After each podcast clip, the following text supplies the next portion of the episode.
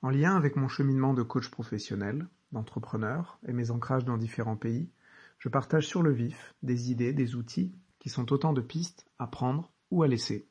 Se connaître, comprendre nos relations aux autres, expérimenter des nouvelles perspectives sur le monde, le tout dans une optique de performance et de bien-être. Aujourd'hui, je voulais parler des, objectifs qu'on se fixe ou des budgets, mais plutôt des objectifs qu'on se fixe en, entreprise. Euh, il, y a, quelques années, on a, vu arriver euh, l'acronyme SMART, où c'était pour couper court à... C'était une méthode, euh, c'est toujours une méthode d'ailleurs très utilisée, mais qui résume le fait de se mettre des objectifs qui sont spécifiques, mesurables, atteignables, aussi positionner dans le temps pour que ce soit des choses concrètes et qu'on se mette pas des objectifs dans le vent. Ce qui, je pense, était, était toujours euh, intéressant et dans certains contextes peut fonctionner. Mais euh, je parlais à Vincent Rossignol qui est, euh, qui est responsable d'une unité chez Novartis et qui est aussi coach et qui me partageait cette idée-là que lui ne, mettait plus d'objectifs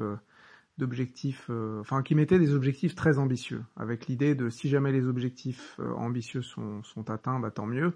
Et puis s'ils sont pas atteints,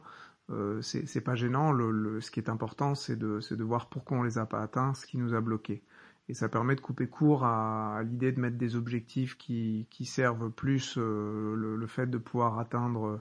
atteindre ces, euh, atteindre ces, donc enfin, qui sont très atteignables et très facilement atteignables, qui permet d'avoir les bonus, euh, dans, notamment dans les grands groupes ou, ou qui permet de montrer patte blanche euh, au siège. Et donc, donc le fait de, en fait, le fait de mettre des objectifs très ambitieux,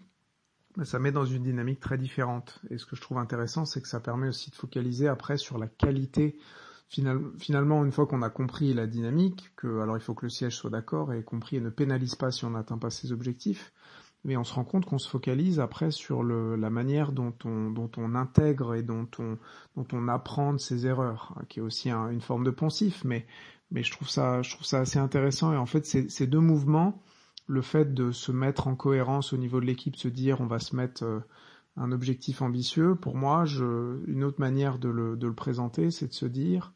euh, qu'on on essaie de soigner la qualité de l'expérience, et donc l'expérience de travail, et qu'on se met des objectifs qui sont stimulants, et tout ça participe, c'est un des éléments, et je pourrais, je pourrais faire un épisode là-dessus sur